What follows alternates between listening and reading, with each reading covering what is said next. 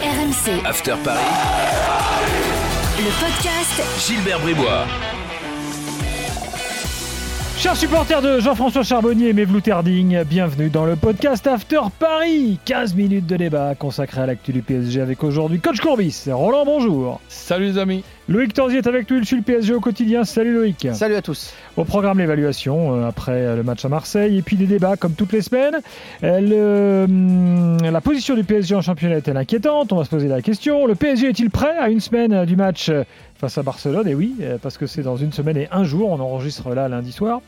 Et puis euh, comment faut-il positionner Verratti? Euh, Là aussi, euh, débat qui enflamme euh, les fans du PSG. On va en parler tout de suite dans le podcast After Paris. C'est parti. Les gars, votre taulier à Marseille euh, hier soir. Honneur à coach. Kipembe. Ah oui ah, plus mieux que, mieux que Mbappé, mieux que Marquinhos, mieux que Verratti.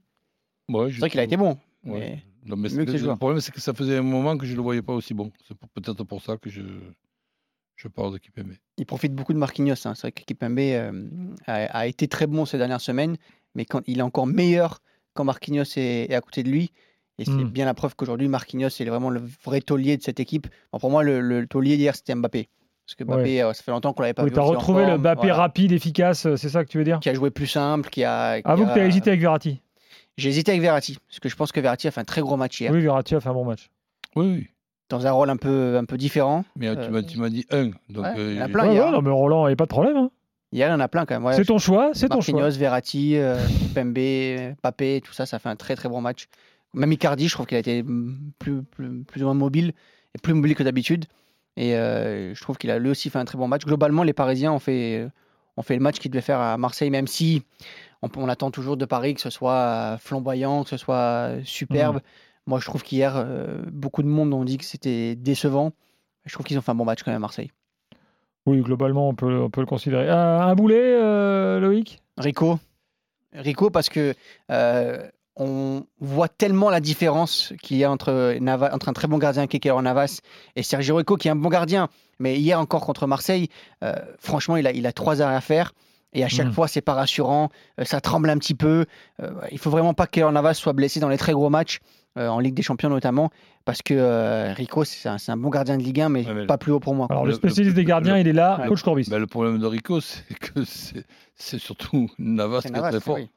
Et, quand on fait la, la- la différence, on s'aperçoit, bon, c'est pas le week-end d'hier qui va me faire changer sur l'importance d'un gardien d'une équipe de football quand j'ai vu le match Liverpool-Manchester City. Non, mais Alisson. attends, attends, Roland, quand même. Ok, Navas, il est très bon, pas de problème. Mais enfin, Rico, au pied, dès qu'il touche le ballon, tu te dis, oula, qu'est-ce qu'il va faire? C'est Mhm. inquiétant.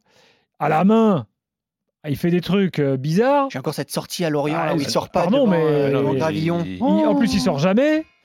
Moi, Mais je... même sur le, sur le troisième but de, de Lorient, euh, donc il y a- quand il y a Kipembe qui court Ouais, après. avec le- Mofi qui marque. mais j'ai- l'impression que bon, il a même pas été gêné du tout l'attaquant. Hier, il est pas loin de faire une boulette euh, sur, sur une frappe marseillaise de la, l'extérieur de la surface. Il essaie de, de la, de la prendre dans la niche, comme on dit. Moi, je suis d'accord avec. Loïc. hein. Ah, il faut vraiment pas. Na- Navas, c'est- top 5, top 3 mondial. Je pense que Alors, Rico, il est moins bon pas si c'est top 10 qu'Areola. Ligue Roland. 1. À ce point Areola est meilleur que Rico. Ben, euh. Ah oui, quand même. Ah, je pense qu'en numéro 2, je pense qu'il a largement sa place en numéro 2 au PSG. Non, quand même. mais t'as- non, j'ai jamais dit qu'il ne ferait pas un bon numéro 2. Hmm. Mais aujourd'hui, ont- Rico, ils, ils le prennent aussi parce que, bon, voilà, il, il était prêté, il était pas cher. Alors, en numéro 2, c'est, c'est- ça, ça fait ce qu'il faut. Et puis, il y a pas, il y a pas, y a Denis Francky, il n'y a pas de jeunes aujourd'hui qui sont Euh, vraiment du lot côté parisien. Navas Voilà. sera là contre Barcelone? C'est sûr et certain? C'est pas sûr à 100%, mais c'est très bien Ah. embarqué. Ouais, on va dire, il y a 80% de chances qu'il soit là à Barcelone. Ouais. Qu'ils reprennent, euh, moi je dirais, je, je, c'est pas une info, mais je pense qu'il va reprendre contre Nice euh, samedi. Je suis pas sûr qu'il le fasse reprendre en coupe euh, mercredi. Ouais. Plus face à Nice samedi, euh, Ouais, 17h au Parc des Ce serait Princes. plus prudent de le faire sauter encore le match de mercredi. Ça serait quand même plus prudent. À quand? Alors, voilà pour l'évaluation. On passe au débat tout de suite. C'est parti. Ah, déjà, point Ligue 1 avant de parler Ligue des Champions. Euh, est-ce que le fait d'être troisième, euh, d'avoir Monaco là qui souffle dans le dos du PSG, est-ce que ça commence à inquiéter un peu au club ou est-ce qu'on reste d'une sérénité absolue et on se dit euh, pas de problème, euh, si on gagne tout de toute façon ça passera? Alors, deux Quel est l'état d'esprit Loïc? Ça, ça oblige le- les joueurs à prendre en considération, enfin, à donner de l'importance à tous les matchs de Ligue 1.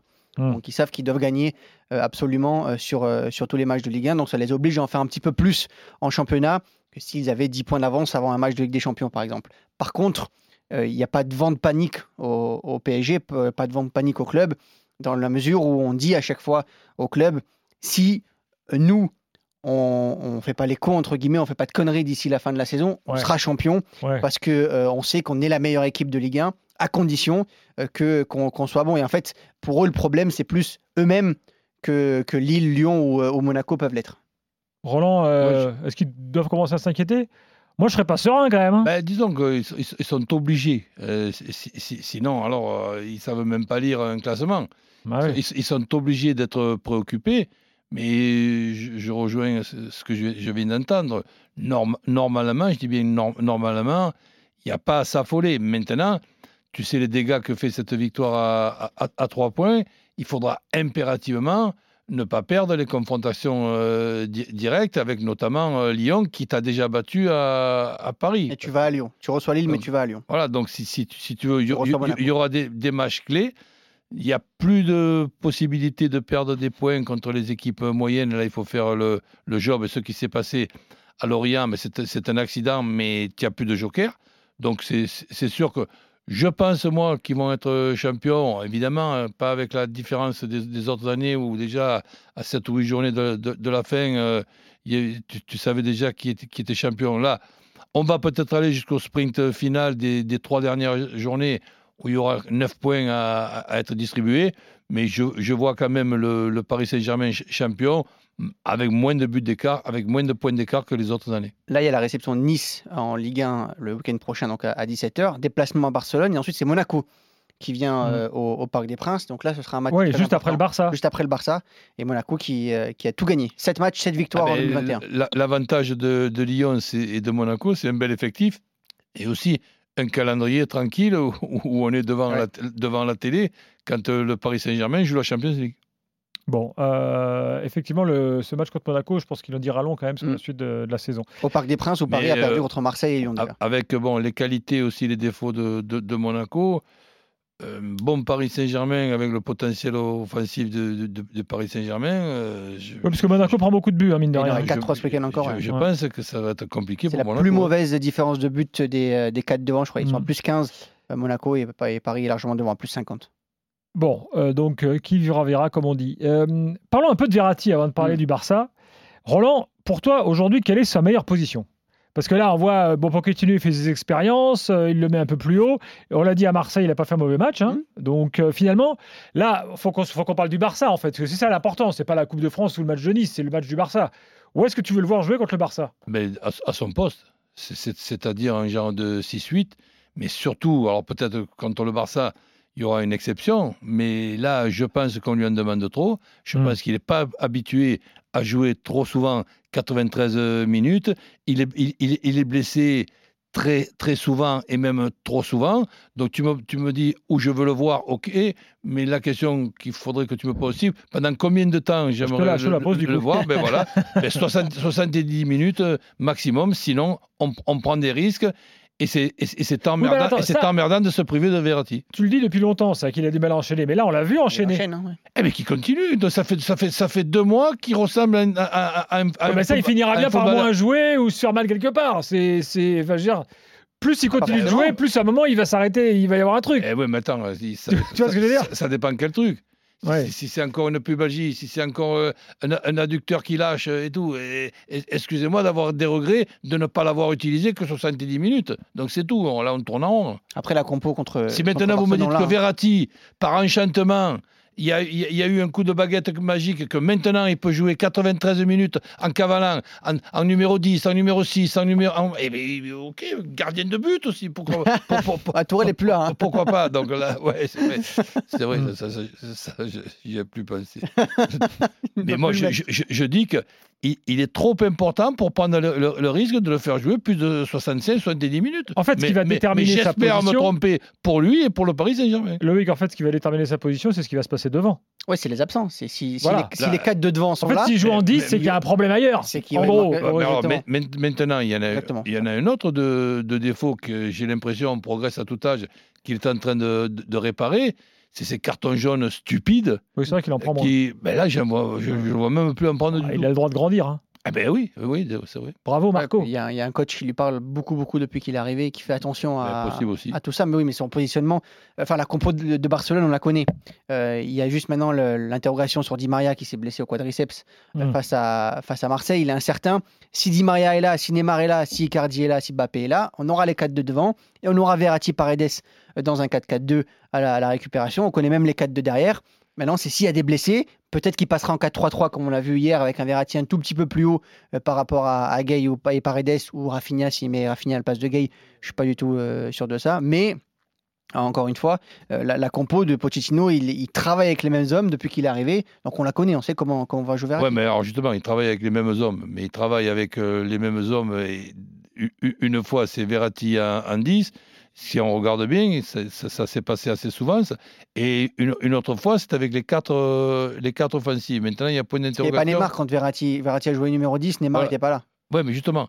Et quand, euh, et, et quand justement tout le monde se- sera là, tu penses qu'au match aller, maintenant on n'est pas sûr de, de, de Di Maria, tu penses qu'au match aller qui se jouera au, au Barça, il y aura les quatre offensifs plus euh, Verratti? Je pense parce que le, le- le maître mot, entre Et- guillemets, et- depuis, et- qu'il- et- depuis que et- Pochettino est et arrivé, deux, et deux latéraux, contrôler. et deux latéraux offensifs? Et Florenzi, Kurzawa. Il veut absolument contrôler le jeu. Donc je pense que son ambition, là, c'est d'aller avec- à Barcelone. Avec Tourelle, on contrôler passe, le jeu à on passe- Barcelone. on passe d'une extrémité à l'autre. Euh, alors justement, euh, le Barça, c'est dans une semaine. Ce qu'on a vu face à Marseille, c'est pas une grande équipe du PSG. Euh, Est-ce que vous avez l'impression que le PSG est prêt? Ben, euh, au, moins, au moins autant, si, si ce n'est plus, que le Barça. Moi, excusez-moi que je Le suis Barça, ils prennent des buts, mais ils gagnent des matchs quand même. hein. Ben, Paris Saint-Germain, à part cet, cet Et accident. Excuse-moi, ils, ont vu- ils ont joué contre le Betis euh, ce week-end. Le Betis, c'est Ouais. un autre niveau que Marseille. hein. Oui, d'accord, mais bon, euh, le, le- le Barça, je, je leur vois aussi pas mal de, de problèmes, et je pense que le, le Paris Saint-Germain est supérieur à ce Barça-là. Maintenant, euh, je peux me tromper. Moi, je pense que le PSG n'est pas prêt pour un huitième de finale avec des champions. Par contre, je pense que ce PSG pas prêt est largement capable de battre Barcelone. Je pense que pour le, pour le- c'est pas le plus grand PSG qu'on qu'on peut avoir encore. Ouais, donc t'es Euh, drôlement confiant, toi. Ouais, je, je- je pense franchement que le, le- arriver, on va pas voir le même PSG qu'on a vu face à Marseille que celui qu'on verra face à Barcelone. On sait très bien que quand la Ligue des Champions arrive, euh, les joueurs haussent leur niveau de jeu et je pense qu'on va avoir un bon PSG. Je pense pas que ce sera encore le meilleur PSG qu'on pourra voir, mais je pense que c'est. Alors ça doit passer. maintenant, pour répondre à ta question aussi, Gilbert, Ouais. évidemment, avec un Navas euh, guéri, avec aucun joueur important qui se, qui se Avec blesse dans, qui les, dans les matchs à venir, surtout pas Mbappé, surtout pas Neymar, oui, évi- évi- évidemment que là, il faut faire quelques prières. Alors, sachant qu'il y a toujours quelque chose, hein, euh, toujours euh, depuis, euh, depuis, bah, depuis 4-5 ans, toujours quelque chose à la, de la- la dé- la toujours. défense, maintenant, pour trouver l'équilibre, tu me poses le- la, la question, on en parlait avant, avant le podcast. Ben, moi, je mets Diallo arrière, ar- arrière gauche, gauche. euh, Kipembe, Marquinhos et Florenzi. Flore- Florenzi d'un côté, Kurzawa de, de l'autre, ça fait deux latéraux offensifs, mais on dit offensif, offensif. Surtout, c'est que défensivement, ils sont moyens. Ah, Florenzi, Florenzi, ça défend pas. hein. Voilà, donc, donc si tu veux, ça te Mm. fait quatre offensifs plus, plus Verratti, plus deux latéraux qui défendent euh, moyennement. Mais et pour moi, c'est impératif, pour ne pas dire indispensable, de faire une, une, une, une défense à quatre avec trois arrières centraux, c'est-à-dire une défense à quatre déguisée Diallo, Kipembe, Marquinhos et Florenzi. Ok, ils montent, mais les trois, ils restent. Hmm. Donc, et, et- et là, à ce moment-là, tu peux a- a- arriver. Mais quatre offensifs, plus Verratti, plus les deux latéraux offensifs qui savent moyennement défendre. euh, Un peu à la Monaco en ce moment, ouais, que- c'est- où il c'est- joue à 3. Sincèrement, Trois- euh, Contre Barcelone, tu 300 mets Icardi ou Keane? Euh, premier match au, au- au Barça, Ouais. euh, Keane. Plus de vitesse. Ouais, et puis, et puis, bon, plus de pressing au- au- aussi. Et je me garde euh, Icardi pour les 30 dernières minutes. Je pense que ce sera Icardi quand même. Ouais, mais bon. Ouais, il adore Icardi apparemment. hein. C'est voilà. Je sais pas si c'est parce qu'il est argentin. Non, mais ouais, bon, il aime bien. ah, Mais après, Roland aime les deux. hein. Il dit toujours il faut mettre le- il faut mettre Voilà. l'un 60 minutes et l'autre 30 minutes. Et on, Exactement. et on alterne. Bon. Depuis le début, il dit ça. Merci messieurs, merci Loïc, merci Plaisir. coach. Salut, salut. Le prochain podcast After Paris, bah, ce sera la semaine prochaine, à la veille du match face au Barça. À toute, euh, bah, à la semaine prochaine du coup. Bye bye. RMC, After Paris, le podcast Gilbert Bribois.